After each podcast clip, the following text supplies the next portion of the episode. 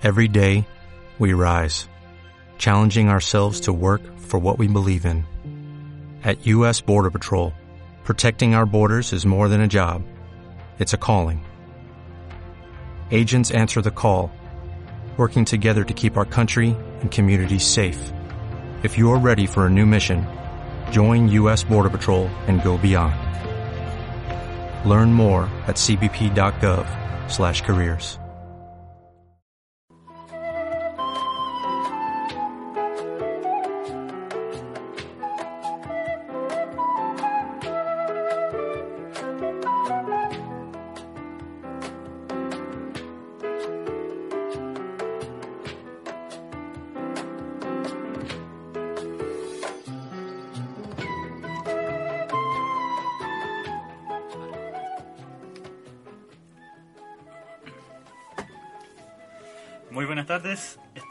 en vivo transmitiendo desde la pólvora y damos inicio a su programa de cada día lunes, su, eh, su programa cristiano de jóvenes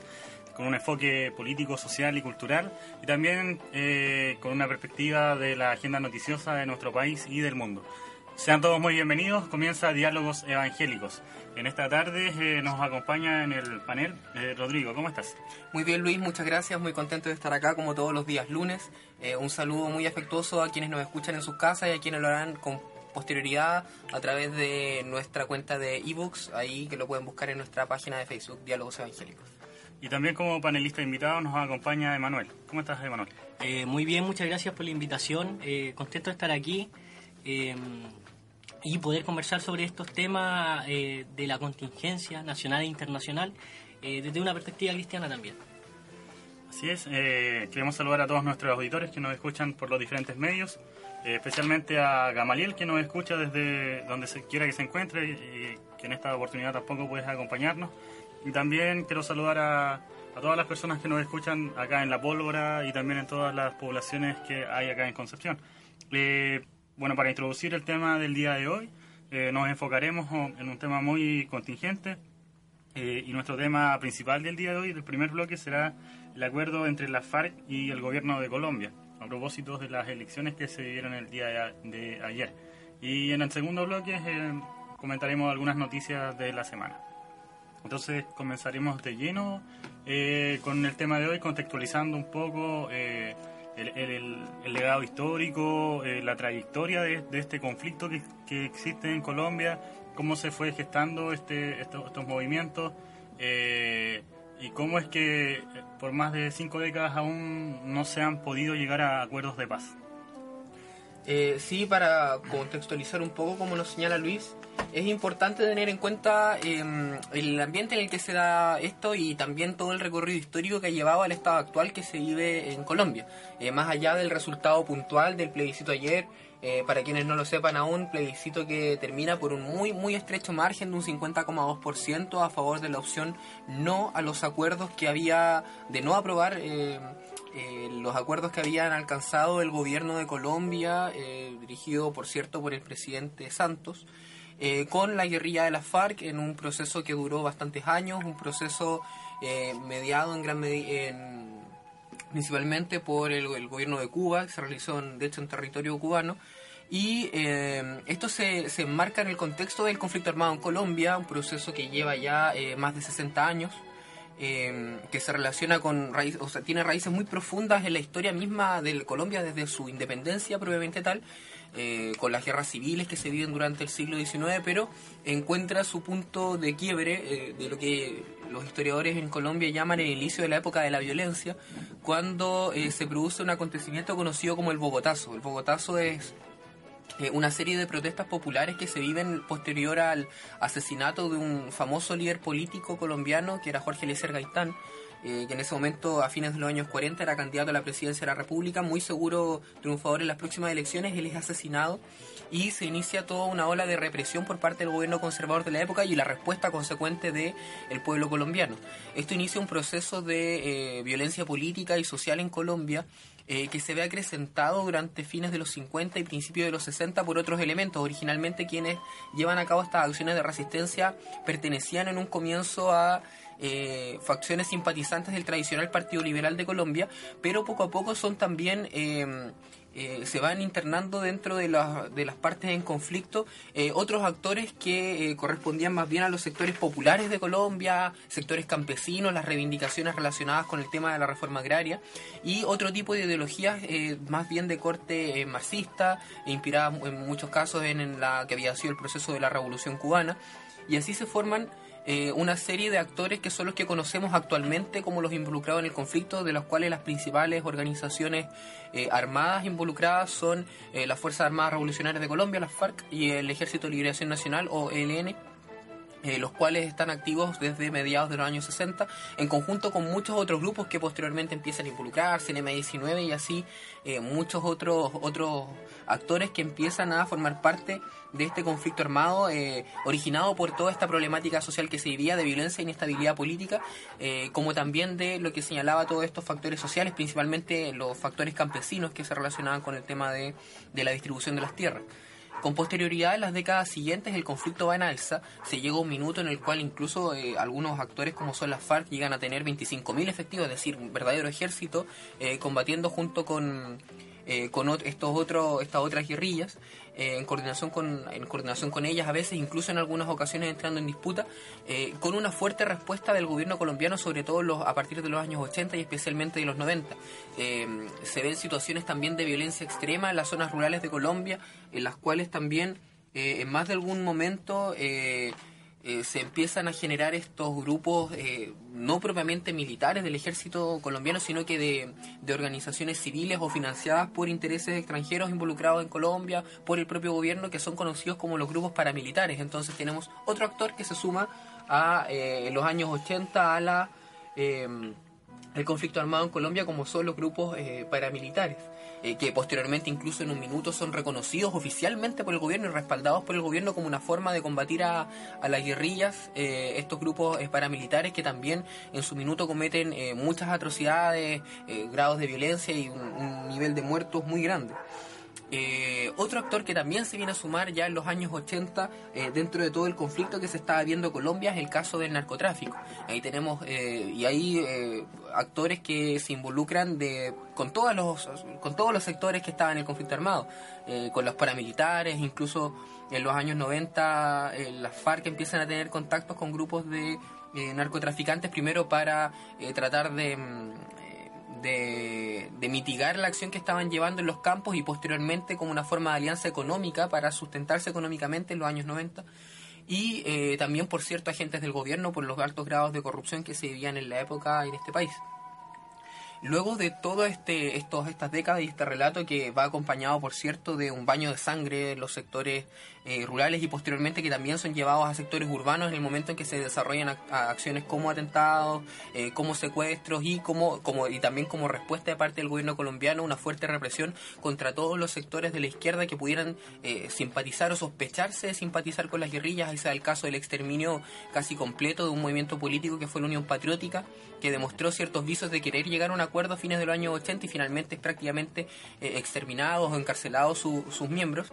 Y eh, en todo este grado de, violencia es que finalmente a comienzos, o perdón, a fines de la década del 2000, luego de un periodo en el cual eh, la política del gobierno colombiano se había dirigido sobre todo hacia la represión de, de las guerrillas, eh, sobre todo en el gobierno de Álvaro Uribe, se llegan a una cierta de, visos de alcanzar algunos acuerdos, eh, en un contexto en que los grupos guerrilleros también se ven fuertemente debilitados ya, con mucho menos efectivos de los que tenían en un comienzo. Actualmente las FARC tienen alrededor de 7.000 efectivos movilizados y el Ejército de Liberación Nacional 3.500, o sea, una cifra bastante inferior a la que llegaron a tener en su minuto.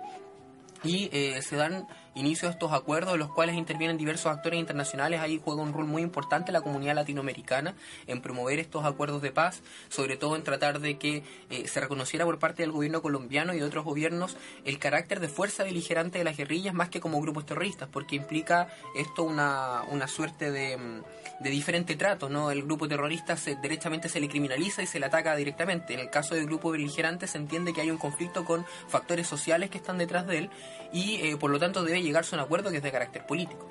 Eh, eh, finalmente es ese tipo de acuerdo el que se alcanza hace algunos meses atrás en, em, en Cuba, en La Habana, entre el gobierno de Santos y específicamente la guerrilla de la FARC, y que por parte del gobierno de Santos se intenta em, validar políticamente, no estaba jurídicamente jurídicamente obligado a hacerlo, pero sí validar políticamente a través de un referéndum, referéndum que eh, se realiza el día de ayer con los resultados que ya conocemos, con un estrecho margen de rechazo, rechazo promovido especialmente por los sectores de la ultraderecha colombiana vinculados al expresidente Uribe y em, eh, sobre todo un rechazo que se ve muy fuertemente en las zonas urbanas de, de, este país, en contraste con lo que se vive en las zonas rurales y de, las zonas limítrofes y la periferia, que es donde están en estos momentos más activamente presentes el, conflicto armado, en los cuales se ven niveles de aprobación al, al acuerdo entre, que van oscilando entre el 60 y el 80%, niveles bastante altos.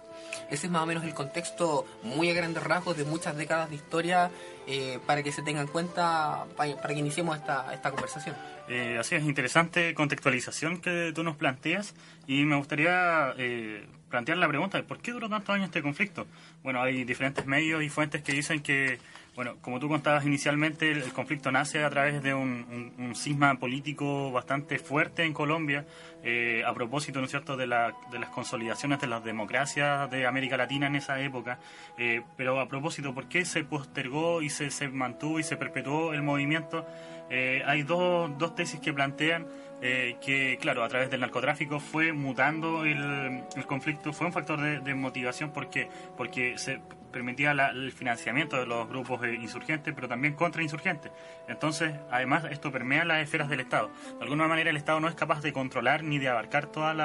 los espacios de, geográficos que existen en Colombia, pero por otra parte,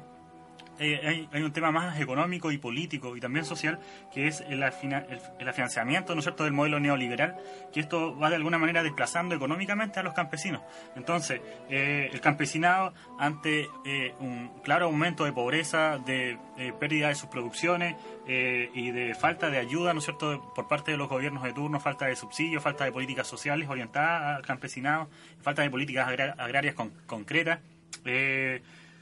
da un vuelco hacia, hacia los cultivos ilícitos. ¿Para qué? Para autosustentarse también y para poder mantenerse eh, con vida y llevar sustento también en sus hogares. Entonces aquí hay dos factores más o menos que son claves para entender un poco la permanencia y la duración de lo que es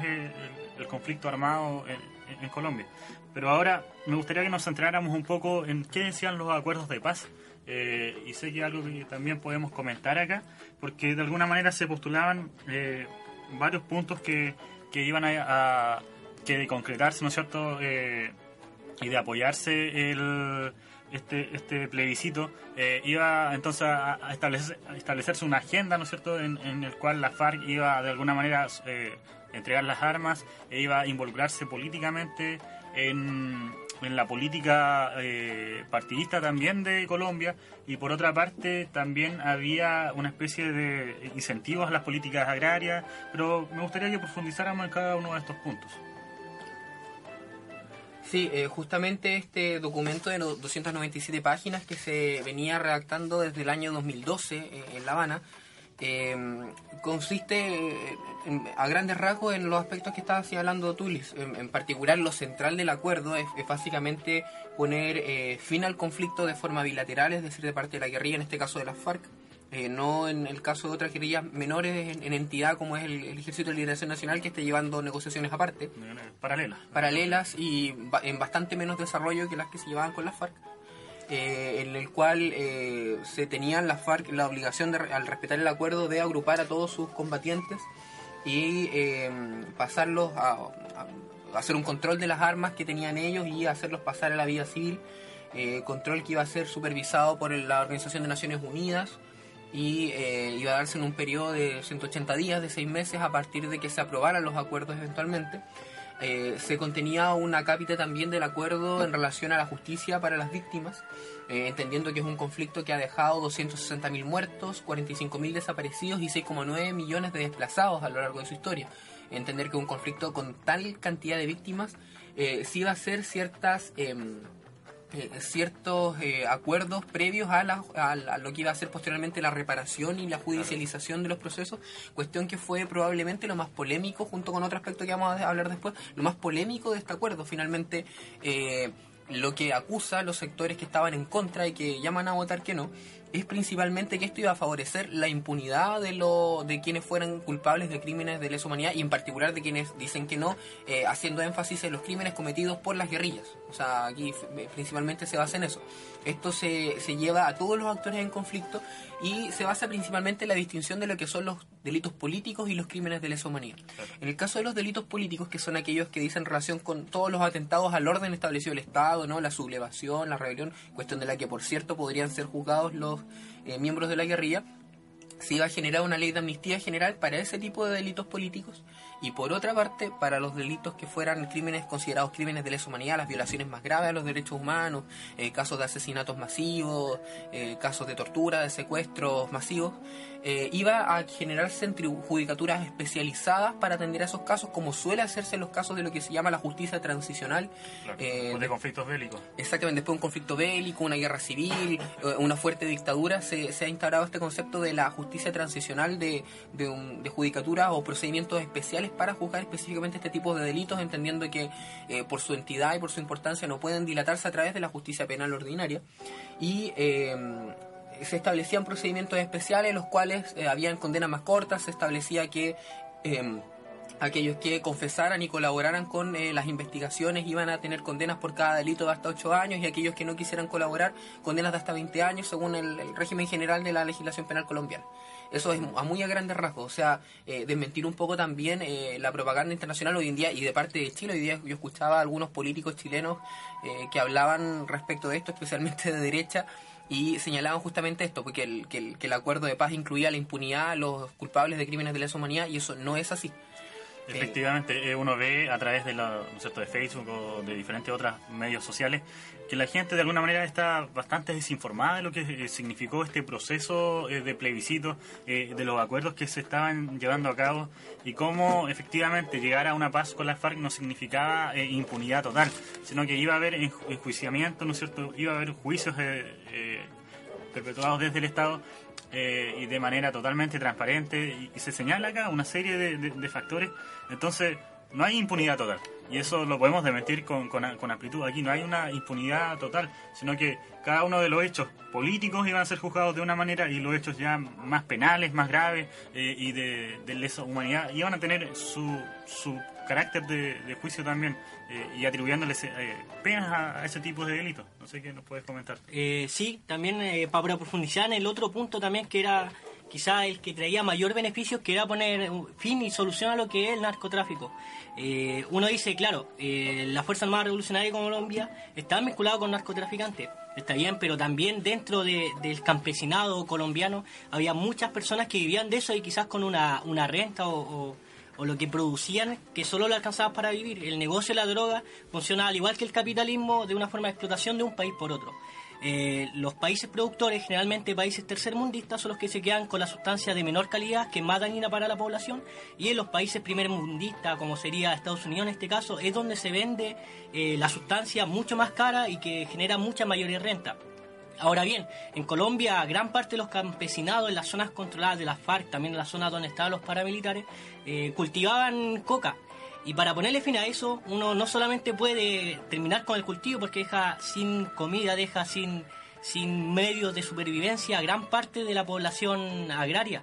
Eh, una solución que se ha dado lo que era el centro de Asia y en general el sudeste asiático, y bueno, en Afganistán también, que para poner fin a, los cultivos de, de, cannabis, eh, de opio, en, sobre todo en Afganistán, eh, se hacían planes de desarrollo agrario para poder sustituir el cultivo de la droga. Y esto era uno de los puntos que también tenía este, este acuerdo de paz en Colombia, para poder terminar con el cultivo de la coca, que posteriormente pasa a la fabricación química de la cocaína, era tener un plan de desarrollo agrario, era tener planes sustitutivos de, la plantación de, la coca, y para que así el campesinado pudiera tener medios para poder sobrevivir.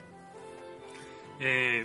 Efectivamente, entonces vemos acá que el tercer punto que se establecían en los acuerdos era una especie de eh, brindar alternativas para un, sustento agrario, porque los campesinos de alguna manera están acostumbrados a trabajar eh, los suelos donde ellos viven eh, y de esta manera también generar un cambio desde los cultivos de drogas ilícitas a productos agrarios que puedan generar autosustento, ¿no es cierto? Y también una nueva dinamicidad económica en el contexto local. Pero el siguiente punto apunta más bien a una eh, participación política. ¿Qué nos podrías comentar acerca de esto? Sí, ese era, justamente decía adelante, habían dos puntos especialmente polémicos del acuerdo. Uno era el tema de la, de la persecución de los crímenes y la justicia transicional y el otro es específicamente la concesión de la posibilidad de participación política efectiva de las Fuerzas Armadas Revolucionarias de Colombia. Recordemos que, como yo señalaba antes, eh, que en un momento se intentó hacer o intentaron los eh, un conjunto de organizaciones eh, beligerantes aliarse y presentar un proyecto político de carácter civil en conjunto. lo cual se denominó la Unión Patriótica y sufrió una violenta represión y casi exterminio político de parte del gobierno colombiano de la época, a fines de los años 80 y eh, lo que se intentaba era eh, con esto era subsanar eh, esta posibilidad que finalmente el impedir que las FARC y no solo las FARC sino que en general la izquierda colombiana fuera nuevamente reprimida y sacada del mapa político del país en este caso se le permitía por medio del acuerdo que las FARC se convirtiera en un movimiento político legal como cualquier otro dentro del sistema constitucional democrático eh, y que además se le asegurara dentro de las dos primeras legislaturas, también ha puesto muy polémico, un mínimo de 10 representantes en el Parlamento de un, un total de 268 miembros.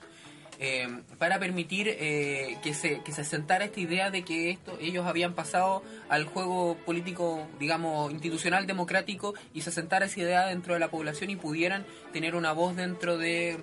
la aplicación inmediata del proceso de, de paz. Eh, cuestión que fue fuertemente caricaturizada por los sectores que se oponían al acuerdo. Eh, salían ahí algunas pancartas en las que aparecía eh, como señal de protesta no el, jefe de la FARC llamado Timochenko como su apodo como Jiménez. Timolón Jiménez eh, como presidente, decía Timochenko presidente, como una forma de decir, miren, si aceptamos este acuerdo, podría ser que el líder de la FARC esté el día de mañana como presidente de la República, como una forma de asustar también a la población respecto de los alcances reales que podía tener el acuerdo. Y finalmente el último punto del, del acuerdo que era esta refrendación a través de plebiscito, que es la que ya conocemos, cuyos resultados ya conocemos y se dieron el día de ayer, dejando en un estado eh, más bien de incertidumbre. Yo creo que esa es la palabra que define mejor lo que está hoy en día Colombia. Las FARC han declarado que ellos van a respetar el acuerdo independientemente de los resultados y que tienen su disposición y se entiende que también por la situación militar y política en la que se encontraban no tienen claramente otra alternativa. El gobierno de Santos también que es una, una situación muy compleja, si bien el igual es un de un político que pudiéramos denominar dentro del esquema tradicional de derecha, sí había estado por este acercamiento eh, para lograr esta solución de acuerdo de paz versus este sector que era mucho más, eh, apostaba más por la vía represiva como lo es el, el, de que representa el expresidente Álvaro Uribe. Entonces, eh, el, juego político ahí entre estas dos fuerzas dentro de Colombia va a definir en gran parte eh, lo que sea el futuro de estos acuerdos de paz y la forma que, que a lo mejor probablemente tengan que reformularse para sufrir una nueva eh, ratificación por la vía del referéndum. son parte de las posibilidades que, que se pueden dar ahora. Así es, comentar un poco los la cantidad de votos que obtuvo cada una de las eh, alternativas que proponía este plebiscito, considerando que hay, hubo un 37,44% de participación efectiva en los votos eh, y el 50,2% eh, de la población votó que no, frente al 49,78% que votó que sí. es un porcentaje muy estrecho, está muy cercano, ¿no es cierto? Entonces vemos que hay una población bastante dividida, pero geográficamente las provincias que se encuentran eh, y que han sido las mayores afectadas por eh, los conflictos eh, armados en Colombia fueron en donde obtuvo mayor cantidad de votos el sí. Entonces ganó el sí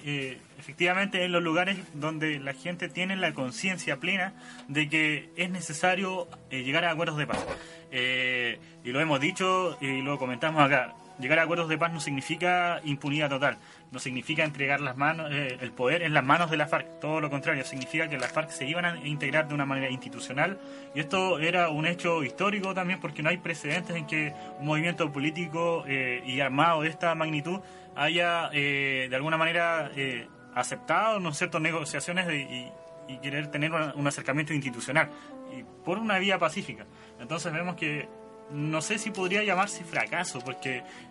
hasta el momento, eh, y tal como lo señalabas tú, todavía hay un momento de incertidumbre. Vamos a tener que esperar un par de semanas más para ver cómo se va desenvolviendo esto, cómo va a afectar y cómo ambas partes son capaces de mantener sus compromisos y para llegar también a mejores acuerdos. Eh, sí, y también ver la importancia que tenía estos acuerdos y que, era lo que se buscaba evitar, que se produjera una situación como sucedió en Perú con lo que era... Eh, con Sendero Luminoso, donde finalmente llega al poder Fujimori y lo que hace es un exterminio no solo de la guerrilla, sino que eh, del campesinado, de las zonas más rurales y las zonas que, eran, que vivían cercanas a la selva, en donde se, se hace este vínculo de que por el hecho de ser campesino, por el hecho de,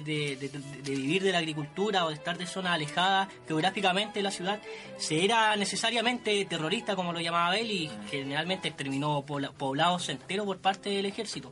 Así como también cuando entró a presos políticos, entró a exterminar completamente en las cárceles donde estaban los, los senderistas.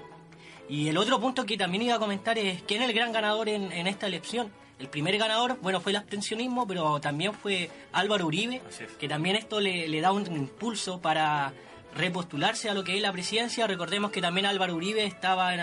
en, una polémica por financiamiento por grupos paramilitares y narcotraficantes. Y también eh, gana la doctrina de seguridad nacional apoyada de Estados Unidos. Incluso uno lo puede ver en el, en el discurso, en las palabras que dio Álvaro Uribe, donde habla sobre la reinversión extranjera, vinculándolo con, este conflicto de que que si ganara este conflicto Colombia no iba a tener más inversión extranjera, de que, que, prácticamente se iba a convertir en, en, una situación donde las FARC iban a tener completamente el poder, cuando lo que se busca es una transición en donde no se produzcan eh, problemas con lo que ocurrieron en Perú con el grupo Sendero Luminoso y todo lo que era la población rural en Perú.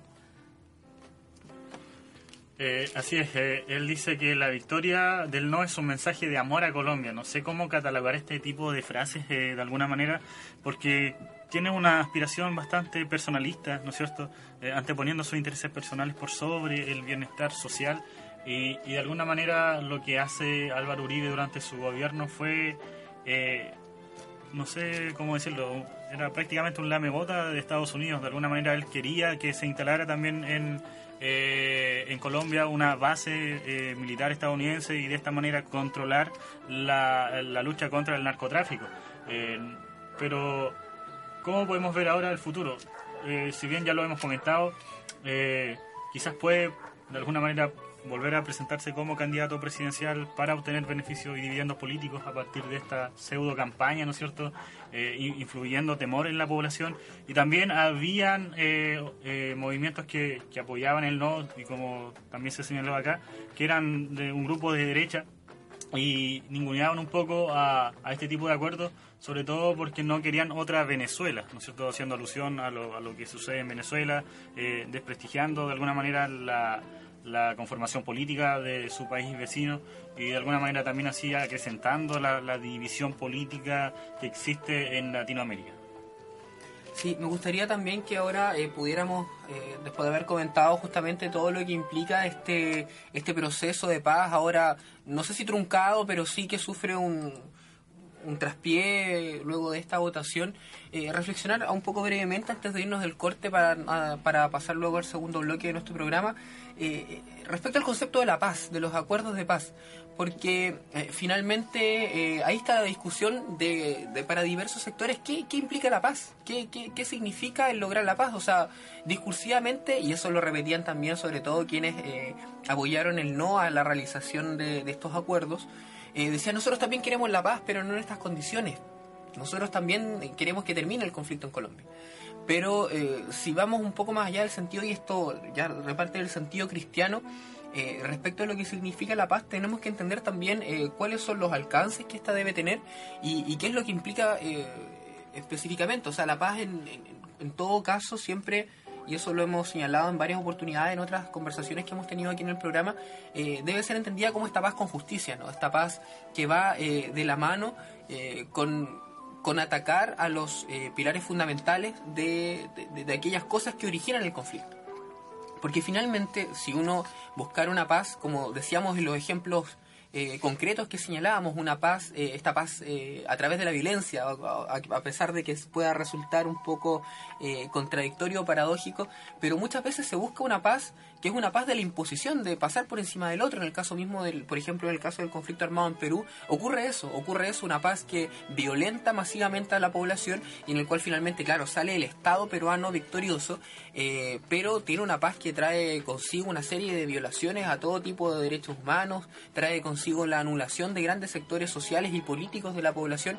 y a mí me da la impresión que eh, sin entrar a juzgar específicamente, yo sé que aquí muchas cuestiones, emociones encontradas, eh, recuerdos, malas experiencias históricas del país, pero en el discurso generalizado de, de, quienes se, se, oponen a estos acuerdos pareciera haber también un, un, poco de este concepto de la paz, no de la paz, de, a todo, de, querer a toda costa el,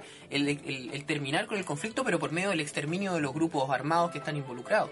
Eh, mientras que eh, a mí una de las cosas que más me provocaban esperanza en estos acuerdos, más que que sean el acuerdo de paz a secas y solo el fin de la guerra, por sí, que por, que por cierto es algo tremendamente bueno, eh, es que también atacaban de cierta forma, o por menos de forma incipiente, algunos de los aspectos sociales que estaban involucrados también en, el conflicto armado colombiano. El tema lo mencionábamos, el tema del narcotráfico, de la reconversión económica, de la repartición de las tierras, y que esos son los aspectos principales que van a permitir que en Colombia se logre la paz de forma duradera, una paz eh, real y no impuesta por medio de la fuerza.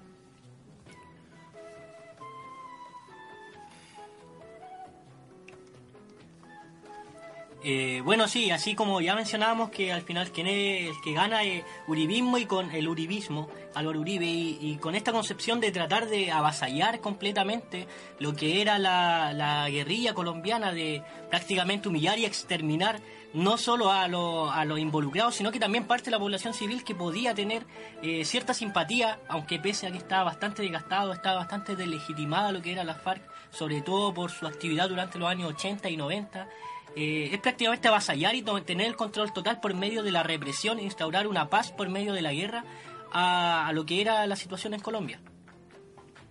Me gustaría leer eh, brevemente un pasaje que igual puede ser bastante polémico y puede dar bastante a la discusión, pero sí me gustaría dejarlo para la reflexión eh, muy breve, que lo encontramos en Mateo capítulo 5, versículo 43 eh, al 45, y es un, un pasaje relativamente conocido y dice sobre el amor de los enemigos. ¿Oíste que fue dicho? Dice Jesús, amarás a tu prójimo y odiarás a tu enemigo. Pero yo les digo, Amad a vuestros enemigos, bendecid a los que os maldicen, haced bien a los que os odian y orad por los que os ultrajan y os persiguen, para que seáis hijos de vuestro Padre que está en los cielos, que hace salir su sol sobre malos y buenos, y llover sobre justos e injustos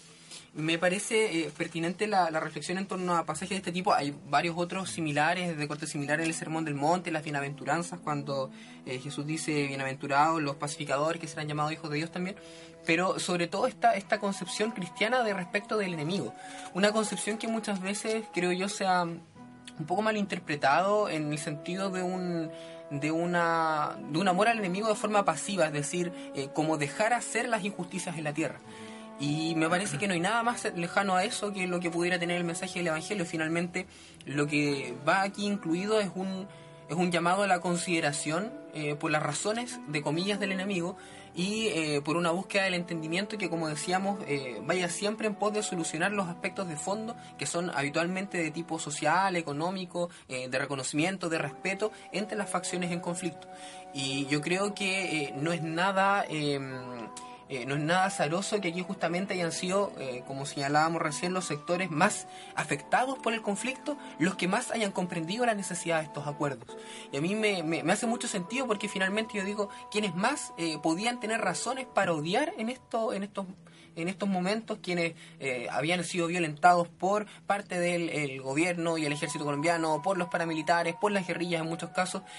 puedan ser capaces de poner estas diferencias de lado y avanzar en una solución real a los conflictos de fondo. Y eso es para mí el mayor mensaje que queda fuera de este, de este resultado final a nivel general en Colombia, pero me quedo con eso, con el campesino de las zonas eh, selváticas, limítrofes eh, del sur y del, de la zona este de Colombia, eh, que estando o siendo los más afectados en el conflicto son capaces de poner a la práctica a través de, su ejercicio de, su decisión democrática este este mensaje del evangelio. Y para mí por lo menos hoy en día este mensaje de Cristo se está expresando en estas personas que están luchando por una paz verdadera y duradera en Colombia. Eh, así es, después de esta interesante conversación que hemos tenido en este bloque de diálogos evangélicos, yo, creo que es momento de hacer nuestra pausa musical, pero antes me gustaría saludar a todos nuestros auditores que nos escuchan a través de los diferentes medios de difusión que tiene Diálogos Evangélicos, eh, también a, los, nuestros seguidores en el, en el Facebook, en Diálogos Evangélicos, eh, que ha crecido nuestra página, les saludamos, les invitamos a comentar y a, difundir. Eh, entonces nos vamos con la canción y a la vuelta continuamos con nuestro bloque informativo.